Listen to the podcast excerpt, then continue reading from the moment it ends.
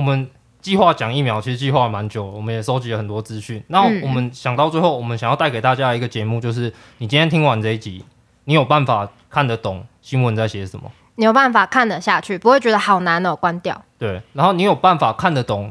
不管你是支持或是反对，你有办法看得懂支持的意见在讲什么，你有办法看得懂反对的意见在质疑什么，嗯、然后你再你才能自己做出判断。对对，当然你也可以看得懂那些一看就知道是 bullshit 的东西，然后就不用，然后就告告诉别人说这是 bullshit。要疫苗，笑笑屁啊！你也笑得太开怀了吧？我听到国民党的口号，真的忍不住。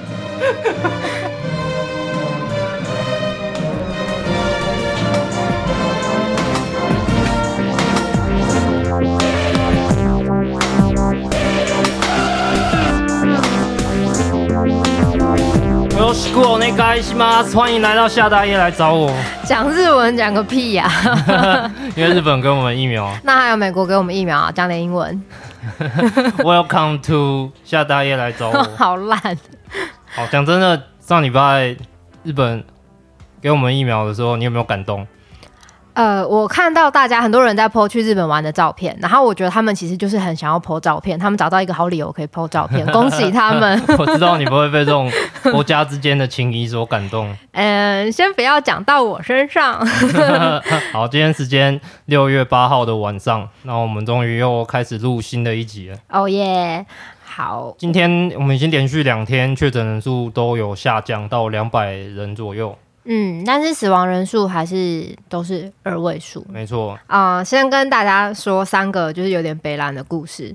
嗯，嗯第一个北兰的故事呢，就是好某医院的专责病房护理师，他有一天觉得怪怪的，就是哎、欸、奇怪，我们去顾确诊的病人的时候，好像穿的有点少，穿的有点少，就他们穿的是二级防护，就是那种雨衣反穿，就你骑机车的时候会把雨衣反穿，那个叫做二级防护。就是防护有分一级、二级、三级。对，三级就是大家现在俗称的兔宝宝装，连身式的。然后那个专责病房呃的护理师他就觉得怪怪，他就问问工会说：“哎、欸，我们穿这样 OK 吗？”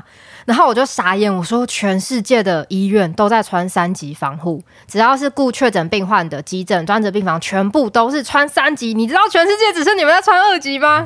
这样，对，就是 就是连那个有时候来医院采访的记者都是穿三级。那他们为什么穿二级？就他们的医院北兰啊，他们医院觉得穿二级就够啊。哦，是他们没有、嗯、没有物资吗？他们有，他们在库房里面有一大堆，然后就不给他们穿，不知道在开玩笑，可能等长官来巡视的时候给长官穿吧。哦，对，好，我来讲第二个北兰的故事。哦、好，呃，某医院呢，它的呼吸器数量是足够的，买了很多，它的护理师数量也是足够的，因为它关了很多普通的病房，但是会使用呼吸器的护理师没有，很惨，因为呼吸器它是一个非常复杂的仪器，精密的医学仪器，然后要学会操作呼吸器，要熟悉大概要一年。那那些护理师他们就看了 PowerPoint，然后长官就说：“好，你你现在会用了，上吧。”哦，看 PowerPoint 学呼吸器。对，然后那些护理师他第一次他的手手摸到呼吸器这个东西，就是在医院，就是在病房里面，然后呼吸器的管子捅在病人身上的时候。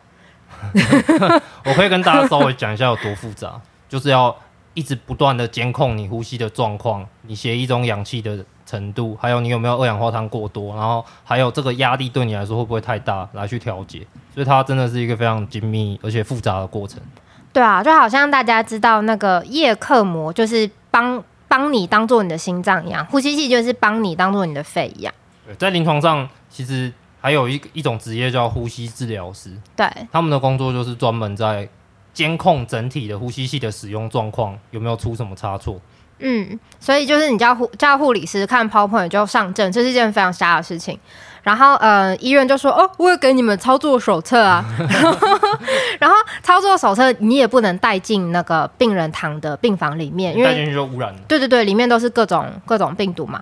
然后他们就只能在病房里面用对用对讲机去问护理站的同事说，呃，那个现在有那个灯号哔哔哔在在亮，这这怎么办？然后护理外面护理站护理师赶快翻手册，就呃我我我也不知道怎么办，呃，赶快看一下怎么办？然后病人躺在旁边，他如果还有意识的话，他就傻眼，就是呃你们不会用吗？嗯，好，我来讲第三个北兰的故事。嗯，因为现在医院要增开很多专责病房嘛。对。那专责病房大家知道，病人躺的地方里面就会病毒的浓度比较高。对。嗯，所以嗯，所谓的负压隔离病房的意思就是，病人躺的地方，它的空气压力是比较小的，所以外面的空气都会往病人的方向流过去，然后病人四周的空气不会往护理师或者是其他地方传过去。嗯，就是靠气压。对，那怎么做到这件事情呢？就是在病房里面装一个抽风机，每五秒就会把空气吸走一次。所以病人在的地方，它就是 always 它的气压是比较低的，叫负压隔离病房。好，那现在嗯，增开了很多负很多隔离病房，那来不及装这个抽风管，那医院怎么做呢？医院就在那个窗户那边装一个电风扇，然后就一直把 一直把病房里面的空气吹到外面去。用这个来形成负压，所以大家路过任何医院的时候，请都务必小心，不要太大口呼吸，因为你吸到的空气里面病病毒的密度是比较高的。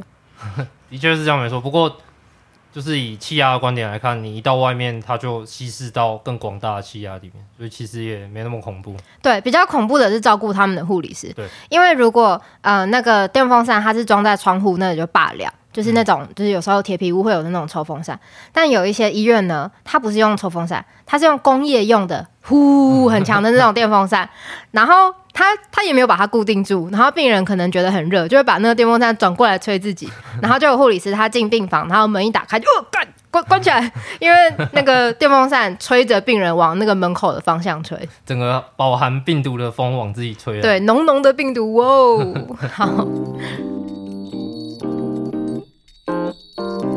好，那台湾我们刚讲的三个故事，嗯，其实台湾现在目前在第一现场发生的事情，在国外都发生过一模一样的事情。对，就是我们现在兵荒马乱，然后人家是呃，我一年前就兵荒马乱过了，你现在还在兵荒马乱吗？我们明明有一年的准备时间，看别人打球看了一年，对，轮到我们打的时候，战术都跑不出来。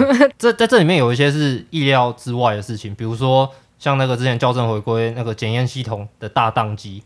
对，我猜这个可能事前是没有办法知道这个系统会宕机的。虽然政府的系统大概七八成都会宕机，很多像报税的系统 但是有很多东西是事前应该要准备好，对不对？嗯、包括像之前筛检站应该要要怎么设置，然后增设隔离病房。嗯降载要先降哪一些业务，或者是就像我刚刚讲的，你要增设隔离病房，那你要怎么形成负压？这个应该要先想好嘛。对，那你有需要很多会要操作呼吸器的护理师，那你先开始训练。没错，对。那其实医院它，就我们所知，他们也有各种的应变计划。对，然后包括政府部门也有，可是这些应变计划往往其实就我们的经验来看，都是流于形式。对，就是报告长官，这边一切准备好了，这种 这种应变计划。对对，嗯，那当然要研究国外这些事情是很困难的，嗯、因为你要从杂乱无章的资讯，还有各大新闻里面去提取出精华的部分，然后你可能还要看非常多的论文。对，但是还是应该要有人去做这些事情，而且显然我们现在并没有做好。就以结果论而言，我们现在真的就是超兵荒马乱。对。就是不太会打球，我觉得那一方面我们亡羊补牢之外呢，我觉得二方面也是要去想，有一些台湾现在还没有发生，但是疫情再更严重下去，铁定会发生的事情，其实现在就应该要及早准备。对，比如说像医护人员的心理健康，对他们现在真的超崩溃，再这样下去真的撑不了多久。因为很多人都是很年轻，才刚上阵，你就要到最前线去承受如此高压的工作。对啊，你看双和医院之前就是。遭受医疗暴力的三个都才二十几岁，对，没错。嗯，那还还有一方面就是，接下来我们很有可能会需要大规模的施打疫苗。对，对，那大规模施打疫苗，其实它不是一句话而已，你要你要打两千万剂的药，嗯，你需要有医师、护理师，然后你需要有运送疫苗的机制，你需要有场地，然后你需要那个场地必须要有急救的设备，当发生紧急的状况的时候，必须要能够后送的地方。好，我们今天要来谈疫苗，但是我要先告解一下，就是其实我看到疫苗的新闻啊，我都直接哦，就是离开这样，就我我看到疫苗的新闻就会觉得很提不起劲去去了解，然后因为就是各种说法扑朔迷离嘛，众说纷纭，然后什么一下政府炒股啊，然后一下国民党在那边呐、啊，然后就就真的大家按按喇叭，对啊，班小看。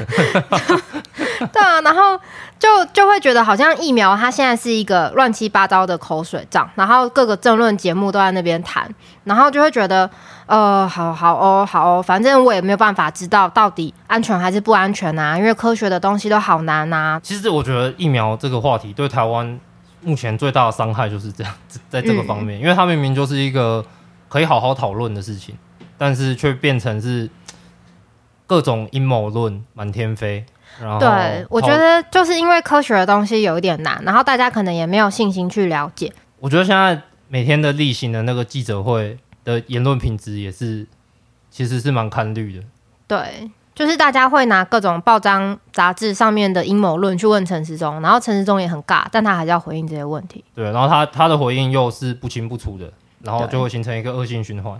就是，我们就觉得陈时中你刚好不讲清楚，然后就会产生更多阴谋论，然后拿阴谋论去问陈时中，陈时中就会更讲不清楚。对，而且我们还知道，就是还真的有人是因为这个问题而跳脚，就是那些买股票的人。大家想知道高端到底要不要买，要不要卖吗？我们今天绝对不会告诉你，自己去看股癌。对，那我我觉得我们今天这个节目，我们我们。计划讲疫苗，其实计划蛮久，我们也收集了很多资讯。那我们想到最后，我们想要带给大家一个节目，就是你今天听完这一集，你有办法看得懂新闻在写什么？你有办法看得下去，不会觉得好难哦，关掉。对，然后你有办法看得懂，不管你是支持或是反对，你有办法看得懂支持的意见在讲什么，你有办法看得懂反对的意见在质疑什么，嗯、然后你在你才能自己做出判断。对对，当然你也可以看得懂那些一看就知道是 bullshit 的东西，然后就不用，然后就告告诉别人说这是 bullshit。要疫苗，笑笑屁啊！你也笑得太开怀了吧？我听到国民党的口号，真的忍不住。太失控了，回来就是这一集是我们开台以来最科普的一集，然后我们会努力的跟大家解释清楚。好，就来谈谈疫苗。嗯、呃，现在的背景是全球啊，总之疫苗的数量是不够的。像之前我们前面节目有提到，加拿大它定了他们全国人口五倍的疫苗的量，但是其实呃那是订单，那只是订单而已。实际上国民很多人还是想要打疫苗，等不到。那我们知道有一个组织叫 COVAX。之前节目也有提过，嗯，他想做的事情就是他想要去分配全世界的疫苗。嗯，对。然后他他提出了一个宏愿，就是让全世界最穷的九十个国家的医护人员都可以打到疫苗。那如果要让这些医疗人员都打到疫苗，总量是两亿剂。哇！本来在今年五月的时候是预计要完成，但是三月的时候，嗯，其实我们之前节目也有讲，就是世界的药厂印度发生了。超超可怕，超严重疫情，毁灭性的疫情。对，然后这个 outbreak 让印度他们把就是他们药厂做出来的疫苗都先扣着，嗯，发不出去了。对，所以目前 COVAX 原本的计划五月要打两亿支，但是现在只有完成三分之一而已。嗯，自己的疫苗自己生产，这样当你的国家发生危难的时候，别人来跟你要订单，哼，我才不给呢，我自己先打啦。这样。就跟那个粮食自给率很重要一样，疫苗也是要自产。对，所以你讲这个，我猜就是政府这么重视国产疫苗的，应该是最大的原因。嗯，那全世界疫苗量不不足，是一个你随便搜寻国际新闻都可以看到。你真的只要随便搜寻一下，你就可以看到大家要先接受这一件事情，就是疫苗现在。是不够的，再加上我们的疫情其实跟全球很多国家比起来不算严重，然后我们又是边缘人，不一定拿得到或者不一定买得到，其实也就是 刚好而已。对，刚好而已。好，那再来我们就要进入比较科学的部分了，怕怕点 JPG。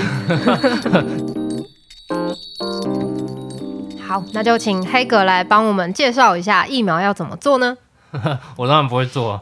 好，不过我先跟大家讲，所有的药物都要经过动物实验跟人体试验。嗯，对。那所谓的人体试验，所有的药物都是这样，都分一期、二期、三期。嗯。那我们可以把它想想象成，就是一期人很少，二期人比较多，三期人非常多。而且最重要的是，三期试验它一定要做出来一个这个药确实是对人类有效果。而且安全性是 OK 的，嗯，对，所以三期试验它会在人比较多的状况下，至少要做两年，嘿，对，而且它一定是要一个随机双盲试验。好，那随机双盲试验我们等一下再讲，对，嗯，那但是你想想看，要做两年，嗯，所以也就是说，如果我们要做完整的三期试验的话，现在市面上所有的疫苗都没有办法打，对，就是到二零二二年才能打疫苗，然后人类已经死亡一半，地球觉得减轻负荷，对，所以。就是因为这个三期太久了，然后我们人类可能没有办法等那么久，所以美国的 CDC 它在去年它它就已经，其实它公布的很早，它很早就公布了说，好，那我们不要做那么久。我我开一个叫做紧急授权的东西给你，有点像是一个快速通关，就是用比较低的标准，让大家可以先打到疫苗。没错，那所以说这个紧急授权，其实如果你去 Google CDC，然后你你就搜寻紧急授权的这个英文的话，你其实就可以找到说它它整份文件，它里面规定的非常清楚，说它它的要件是什么。Okay, 那它是一个比较低的标准，但它还是有非常明确的标准。对，它它有非常明确的规定。那简单。说重点的话，就是他要保证的，就是这个疫苗的安全性，嗯，跟保护力，嗯，对，安全性跟保护力是什么？可以帮我们介绍一下吗？简单的说，安全性就是打了不会死嘛，嗯，保护力就是说打了有效果，嗯，对，那我们就分别从安全性跟保护力来谈。好，我想听你讲看看安全性跟保护力的比喻，硬要 Q 比，比喻是你的专长哈。那假设我今天我我就是一个很挑嘴的人，我每天晚上一定要吃一个特级厨师执照的人来帮我做晚餐，但是今天这个厨师他就是请假。然后我快饿死了，我只好紧急指派一个人帮我做晚餐。我我可以，对，但是我黑暗料理界就是我。对，但是我要确保第一个，他他煮的东西我吃了不会中毒嘛，嗯，这就是安全性。对，第二个他煮的东西我至少要吃得饱。嘿，对，这个就是保护力。那我们先来谈谈安全性，就我们今天就会从安全性跟保护力这两个点来和大家谈安全性、安全性、安全性、保护力、保护力、保护力。好，我们先来谈安全性。嗯、呃，安全性刚刚说是打了不会死嘛？那我们反过来问，为什么打疫苗是一个可能会死的事情呢？好，那这个其实疫苗它的概念，所有的疫苗都是这样，它的概念就是我们要让你的身体觉得，哦，我好像感染这个病了，嗯，但是其实你没有，嘿，对。所以我们要打一个长得很像病菌的东西，不管它是细菌还是病毒，嗯，然后不管你是打什么 DNA、RNA、mRNA，还是你的蛋白、蛋白质什么的，你就是要让身体觉得哦，我认得它，嗯，对，然后再再这样下次它来的时候，我们就可以很快的有免疫力。OK，就是你要把可能会来你家的坏人的衣服先拿给你家的狗狗闻，然后就这个人是坏人，之后他来的时候就会狂叫保护你。Okay, 你果然是比喻高手，对，没错，对，那所以我们毕竟是打一个外来物到身体里面，嗯，所以。第一个，我们可能引发过敏。嘿，对，过敏就是我们对外来物的一个超级激化的免疫反应，嗯，就就叫过敏。然后就是就是哦，打坏人，打坏人，结果自己左手打右手，把自己打死了。对，所以所有的疫苗都有过敏这个副作用。嘿，对，那这这是无法避免。那还有其他的有可能的，就是我们可能会引发免疫反应，没有到过敏那么严重，可是。有可能会攻击到我们身体的某些地方，嗯，对，通常是什么肝啊、肾啊之类的吗？这个就很不一定，嗯，对，所以，我们我们想要知道的安全性，就是到底有没有这些重大的副作用。OK，那我们要怎么知道这个紧急授权，就是这个快速通关，它的疫苗的安全性是足够的呢？对，这个足够的安全性，其实我们听到“足够”这两个字就知道它其实是人为制定的嘛。嘿，对，那美国的 CDC 因为。好，CDC 就是美国疾管局嘛，嗯、它的预算比 WHO 还多，所以基本上 全世界都是以他们的意见为最大牌的意见。嗯，对，所以 CDC 它在它紧急授权里面的文件，它很清楚的讲，我我我要你的试验一定要三千人以上。OK，三千人是一个最低最低标准。对，三千人是最低标准，然后你至少要观察到呃两个月。哦，对，两个月就是一段时间之后，然后这段时间你都没有什么重大的副作用。嗯，才有办法说它是安全的。但是其实你仔细想就会知道，哎、欸，我们常看到那个副作用是几分之一，对不对？嘿，那你用三千人去试验，你只能抓到三千分之一的副作用。OK，就是三千个人里面一个人有副作用，就叫做副作用发生几率是三千分之一。对，所以。所以假设是什么十万分之一，这次的 AZ 的疫苗，嗯，它就是十万分之一嘛。那我要找十万人来做实验，然后其中一个人副作用了，我才会抓得出这个副作用。对，但是很显然，我们不可能做这么大的实验，因为太太耗费资源。与其给十万人做实验，不如就给他打了，直接打下去。对啊，你说的也是没错。嗯，对，所以，所以。对，刚讲到 AZ 的副作用嘛，对，因为它是十万分之一，所以他在他自己的三期试验的时候，他也是没有抓到这个副作用，是后来开始大规模试打以后才发现这件事。OK，好，所以安全性测试它的关键是人数，给多少人打过？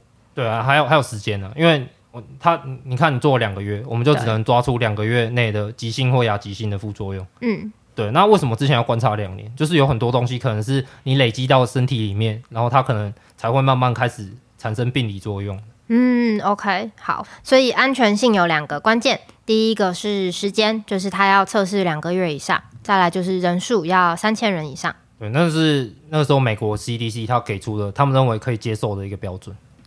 好，那我们再来谈谈保护力，保护力，保护力，保护力。好，就是我们要怎么确定一个疫苗的保护力呢？那基本上所有的药都是这样，就是你要确定它有没有效。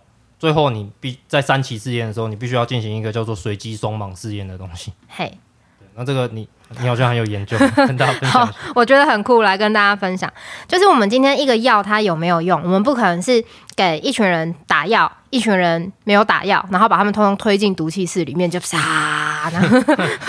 然后看哎，谁活下来啦？就对，我们现在活在一个文明的世界，基本上不会做这件事情。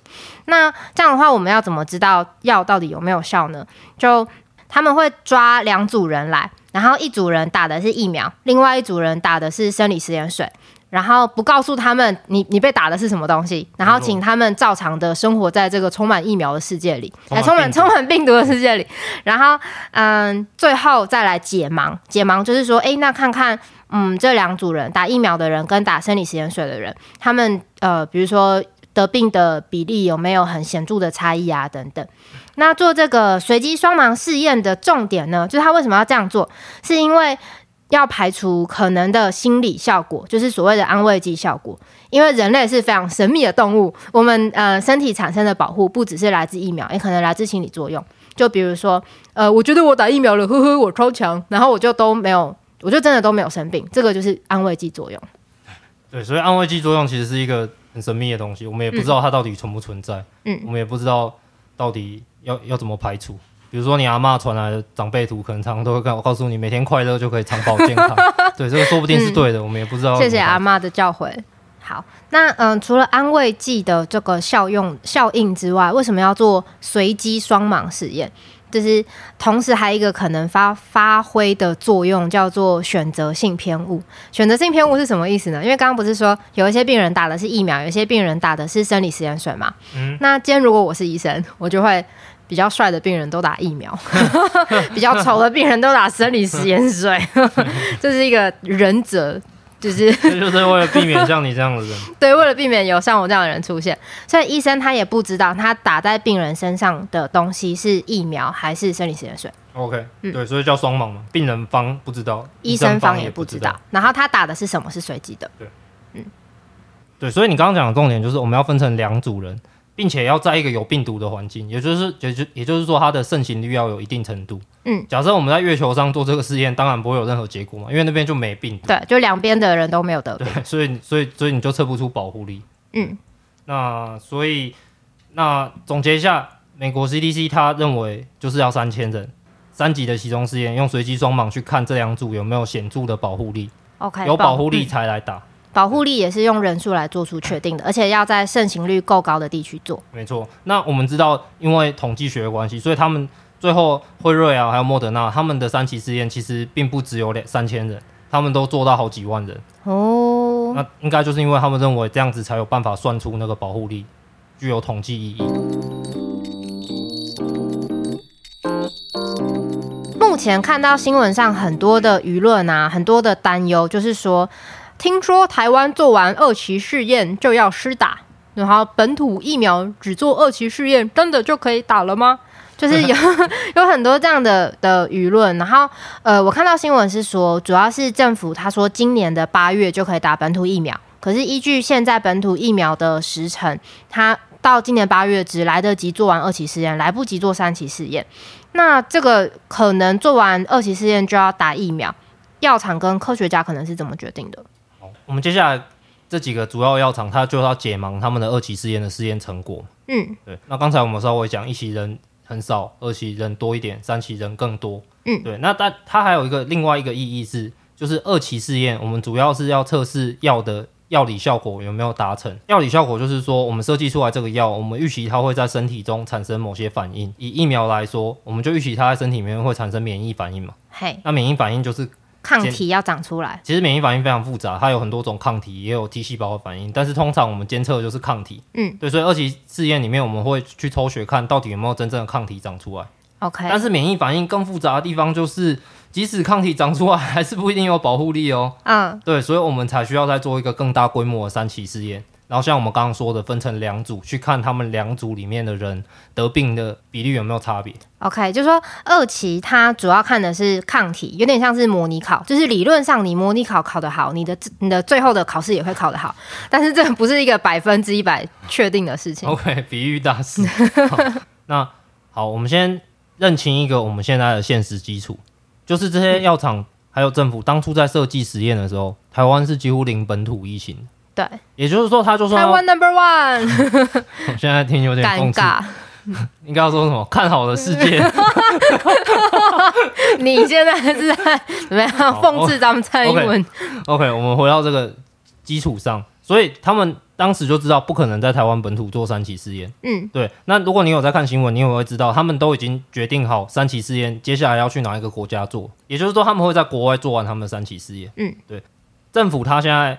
他可能在今年年初就开始喊了嘛，说今年八月我们要购买两千万剂的国产疫苗，嘿，所以他们当初就知道这个时候只有二期的数据了。嗯，对，所以只有二期的数据，它代表什么？第一个，我们台湾做的二期实验是超多人，嗯，是三千多人，所以至少就呃安全性的部分是可以过关的，不会副作用的部分，我们抓得到三千分之一的副作用。对，至少我们。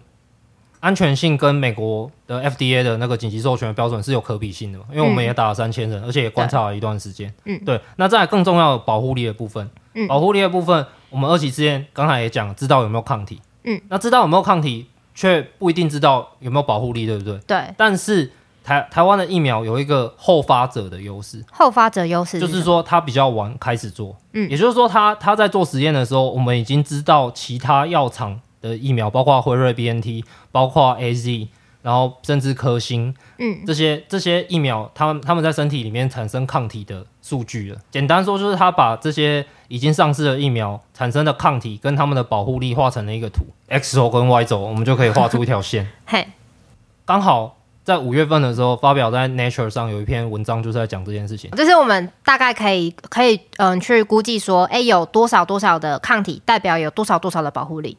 用最简单的想法来看，就是我们二期试验做出来，如果有抗体，抗体是足够的，然后去对那张图，我们大概可以 猜测、差不多会有那样的保护力。嗯，那也就是说，台湾自己版本的紧急授权是说过了二期就可以打到大家的身上吗？OK，你又讲到一个重点。就是说，台湾自己版本的紧急授权到底是什么？嘿，对，我不知道，你不知道，Google 啊，你不知道就 Google 啊。我真的是找不到任何关于这方面的资料。嗯，然后我看各个报道、各个整理的报道，我相信他们也同样找不到这样的资料。甚至我看端传媒有一篇，他是说他直接打电话给食药署的人问他，然后他们也是说目前没有办法公布。哦，所以可能有我们的紧急版本授权。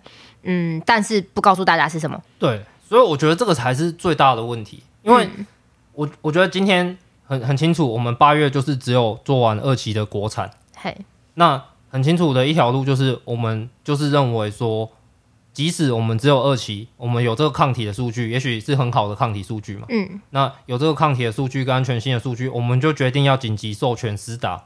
如果你的标准是这样，你就清楚的跟大家讲嘛，大家或许也会接受，或许也会接受啊。嗯，因为有抗体，其实高度可以猜测它一定是有某种程度的保护力的。那如果大家不接受，大家还是觉得要做完三期试验才能打的话嘞？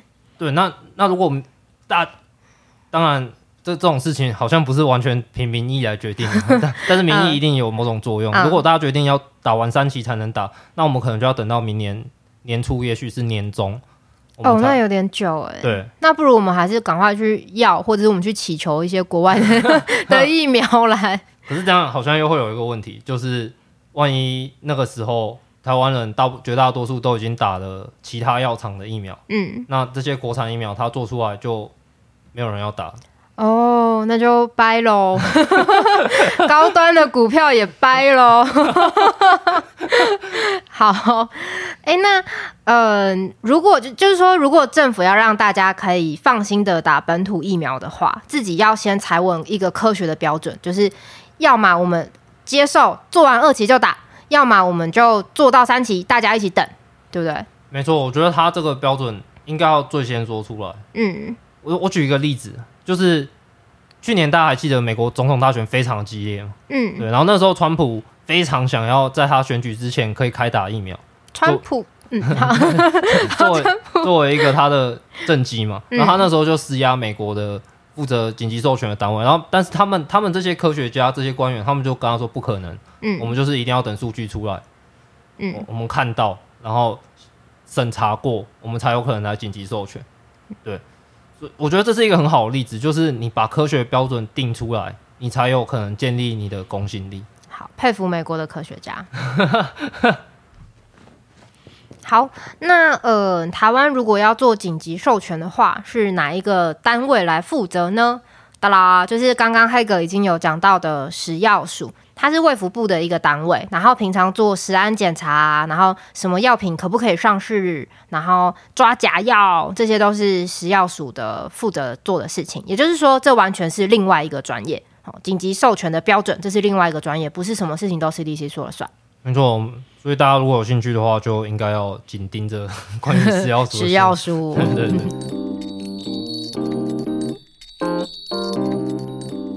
那其实这整件事情让我真的非常生气的是，我觉得研发疫苗这件事情，嗯、特别是这次是一个 pandemic，就是 pandemic 是什么？讲中文。世界大流行。嗯。所以这次的疫苗。是前所未有的速度在研发的，嗯，也是前所未有的速度在送到大家手中施打的。其实很厉害，科学奇迹。其实很厉害，不管是科学还是政治，然后包括刚刚我们有提过那个 COVAX，嗯，这这种制度以前是没有的。他是去年一个美国的老人，流行病学专家，他突然间灵机一动，想想要做的事情。是哦，对，嗯，以前根本就什么最穷的九十国，你要打再这么快打到疫苗，你。去，你就被物竞天择掉吧。你就是在那个呃世界末日的电影里面会，镜头会带过死一片的那种国家。对，所以让我很生气的是，其实有很多人正在达成这些很了不起的成就。嗯，有很多科学家，包括台湾的药厂科学家也是，他们用最快的速度在用一个非常不容易的技术，在在做最新的东西，然后现在全部都变成政治口水。更重要的是。以现在的趋势，其实学界主流认为，COVID-19 这个病毒以后很有可能会变成是像流感一样的，就是每年都会有不同的流感病毒来找我们一样。对，就每年冬季会爆发一次，所以这个疫苗很有可能是我们以后每年冬天，我们的老年人就必须要去施打一次的东西。嗯，所以这个时候我们国家做不做得出来，就是一件非常重要的事，特别是我们以我们的国际地位来说，孤儿。不止边缘，我们还有一个邻居嘛。对，所以所以如果我们每年都要像今年一样看别人脸色，然后在那边拼命的订、拼命的找各种管道，嗯，的话，其实是一件容错率很低的事情。就是出了差错就 GG，然后会有很多的不确定性。对，所以老实说，我会认为国产疫苗的确是一个非常重要的战略资源。嗯，就跟刚刚讲的粮食自自给率一样，我们最好是要自己会做。对，没错。好，那其实大家会最关心的，应该是打了疫苗之后，我们的生活会有什么变化吗？就是打疫苗之后可以解除三级吗？我可以每天都去市场买菜吗？我可以把小孩丢回去给学校了吗？这应该是大家会最想知道的。现在已经关了。三个礼拜，对啊，我身边的朋友有在当爸妈的，真的是哀嚎一片呢。哦，嗯，幸好我养的是猫。好，那我们做这一集科普，其实是希望帮忙大家可以长出一些自己的判断。就是我原本的状态，就是觉得哦，疫苗好烦，都是政治口水，不想管啦。但其实做这一集脚本的过程中，我就开始会觉得，嗯，好，这篇新闻我觉得他讲的是有道理，那篇新闻我觉得他都是 bullshit，就会开始会有一些自己的判断力。那最后我们还是得要决定说，台湾的本土疫苗我们打不打？然后这个三千人的二期试验，我们觉得保护力跟安全性够不够？我们得要做出一个嗯自己的判断，然后也要有一个集体的决定。没错，所以。这个集体的决定是说，就到时候你要打什么样的疫苗，这是一个决定嘛。嗯、然后我们现在对政府比如说像我个人就觉得，我觉得政府没最没有回答大家的事情，就是我们的紧急授权的合格线画在哪？嗯，我我就认为这是一个值得批判的事情，而不是在那边哭说政府都没有买疫苗，政府都挡过台铭。你现在在学谁？哪一边的？我在学你。哦，是吗？看，我有这个样子吗？对，所以我，我我觉得，如果我们这一集可以帮助大家看得懂这些资讯，我们也不会说我们是完全正确的，但是至少梳理这个脉络，让大家去自己去做出自己的判断。然后去帮助我们台湾好好的做出集体的判断。嗯，OK，尤其是疫苗，刚刚有讲说里面有很多人为因素嘛，三千人两个月，这个是人为因素。对，那既然里面有人为因素，就应该是要嗯多一些的公共讨论。没错，公共讨论。好，那讲到这里，大家有没有发现今天少了点什么？少了一点焦焦味，觉得有点寂寞。好，我们终于来到了焦焦单元。OK。这个我去年就看到了，不过因为现在台湾也终于进入这个封城的状况，嗯，这个是去年美国为新冠全球大流行列出的必要工作者清单。必要工作者清单，也就是说要有这些人才能维持一个城市或者说一个一个一个社区的运行。好，我们给大家三秒想一下，哪些工作者会在这名单上？一二三，你想一下，你在不在上面？你不在上面的话，就是政府认证你不被需要。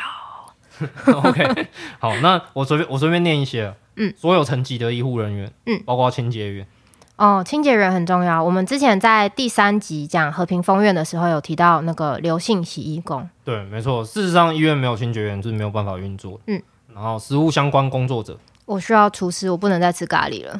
矿工，矿工，武装运钞人员，提款机维修人员，嗯，电力修复人员，嗯。哦、电力卫生系统，对，货车停靠站和指挥人员，嗯，超市的工作人员，嘿，修剪树枝以免触及上方电线的人员，好，所以不会触及上方电线的树枝就不用剪，没有关系，对。还有污水处理厂工作人员，嗯，修路的人员，嘿，公车司机，哦，水电工，嗯，废弃物处理人员，哦，电信维修人员。好好好，我觉得那个要不要讲一下谁不在上面？工会秘书在不在上面？我是不是不被需要？我觉得仔细去看的话，应该会找到类似的工作，就是，哦是哦，其实就是管理人群的工作。嗯，对，那。会把这个放在交交单元，其实是我没有在放上面发现什么避险基金的经理人之类，白楼 或是什么股票投顾顾问。好，我股票投顾顾问，你可以先离开我们，没有关系，拜拜。我我我觉得，我觉得我真正想讲的是，我们现在在这样子，其实算是自主的 lockdown，嘿，尽量减少出门，尽量减少交流，嗯的期间，其实我们更可以看到说，真正。维持我们生活的人是哪些？而且他们好像是相对社经地位不一定都很高的人，对，而且很多都很低的，对，嗯，修剪树枝、清洁员都是一些重劳力的工作，嗯，对，所以我觉得大家可以去想一想，因为我们现在在一个非日常的状态里面，我们更可以看到这些东西，就是来想一想我们生活里面支持我们呃日常生活可以运作的是些什么人？没错，嗯。好，我们的下一个单元是那个医护医疗人员真心话，但是今天我们要讲的是工会秘书真心话。OK，就是你吗？对，就是我，我的真心话。好，我觉得有一个很为难的点，就是工会现在提出来的各个诉求，其实彼此是会打架的。哦，嗯，比如说我们要求人力一定要足够嘛，对，对不对？但是我们又要求要分舱分流。哦，分舱分流就会吃人力。对，然后我们又要求要完整教育训练。哦，对，呼吸器不能只看 PPT 吗？对，那你教育训练的时候，你就没有办法在线上去 care 病人，这也会吃掉人力。然后我们又要求要有工时上限。然后光子上线也会吃掉人力。我们要要求人力调度要好。哦，OK。对，所以就是我觉得要全部做到是不可能的。可是因为会有非常多的会员来跟我们反映各种不同的问题，因为站在不同的位置就会看见不同的问题。对，然后有时候会员彼此还会吵架。哦。嗯，然后工会就会觉得有一点为难，但是我们又很希望可以回应大家的要求。